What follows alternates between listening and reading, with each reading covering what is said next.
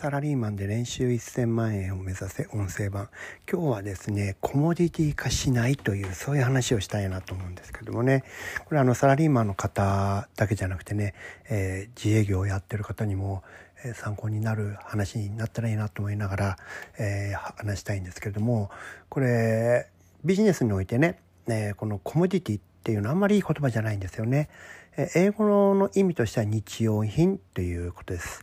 えー、洗剤とかね靴下とかボールペンとかホチキスとかそういったもの日用品というわけですよね。でこれはねどういうあの製品かっていうと値段が下がる方向にしかいかないってことですね。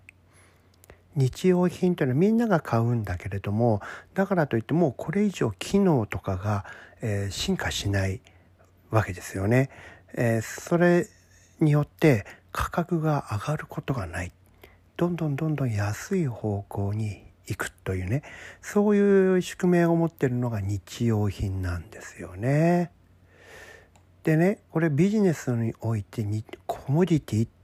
言ったらね価格が下がるってことですから。ありふれたもので価格だけがそのあの選択の考慮になるということですね。しかも代わりのものはいつでも簡単に見つかるよってそういう意味ですからこれがねあなたのビジネスで起こった場合にどうなるかっていうとこれはやばい方向に行くわけですよね。付加価値とか独自性とか優位性とはね全く対極の話ですからそしてもっと大事なのはあなたという人間に対してどうなのか。あなたがコモディティになってしまったらそれはどういうことか。誰でもできることを日用品のようにありふれた仕事をやっているということですよね。あなたじゃなくてもいいよその仕事誰でもできるよってそういう仕事をはあのビジネスがコモディティになってるあなたがコモディティになってるってことですよね。つまりねあなたの仕事はコモディティ化してるよって言われたらば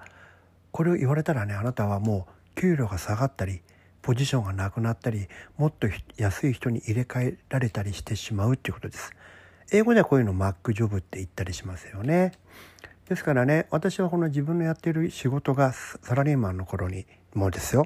あの絶対にコモディティ化しないように注意していました。そのために常にねもっと付加価値つけられないか自分がやってる業務毎日やってる会社員として毎日やってる業務に何をしたら次の付加価値を加えられるのかそのためにやってる業務の幅をスコープをねもっと広げられないかなとか、えー、アウトプットの品質高められないかなとか納期をもっと早くできないかなとかもっと相手の満足度受け取る人の満足度を上げられないかなみたいなことを意識していたわけですよ。そしてね、え、そういうことをすると、えー、人との差別化になるわけですからコモディティ化にならないわけですよね。わかります？これをね、えっ、と、特に、え、正社員で働いてる人はやらないといけませんね。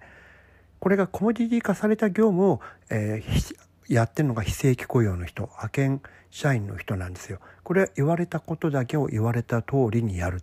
そういう仕事ですから、だから給料が上がらない。高い給料がもらえないっていうことなんですよね。ですからね、この、コミュニティにならないようにするという概念っていうのはあなたがサラリーマンとして年収が上がるかどうかっていうことにも関係ありますしそもそもサラリーマンを続けられるかクビにならないかどうかっていうそういうことを決める大きなファクターでもあるわけですよ。ですからこの自分のやってる業務がねどの程度コモニティコモディティになっているのかありきたりになっているのかというのをね、えー、意識して振り返る必要があります。そして振り返った後にねやばいなこれちょっと俺コモディティに近づいてきてるなと思ったら何か新しいことしなきゃダメですよ。新しいことってのは全然関係ないことするんじゃないです。先ほど申し上げたように今やっている自分の仕事でねもっと付加価値をつけられないかなこれをちょっと新しいことしようってそういう話ですよね。えー、スコープを広げられないかな、えー、対応する時間を増やすとかね、えーそういったこともスコープになるかもしれません。もう少し、えー、ま、間口を広げるってことですね。この2つは新しいことに、えー、対応してますけども、あとはね、えー、もっと品質を高められないか、納期が早くならないか、満足度を上げられないか。これはね、別に全く新しいことを今すぐしろって言ってるわけじゃないですよね。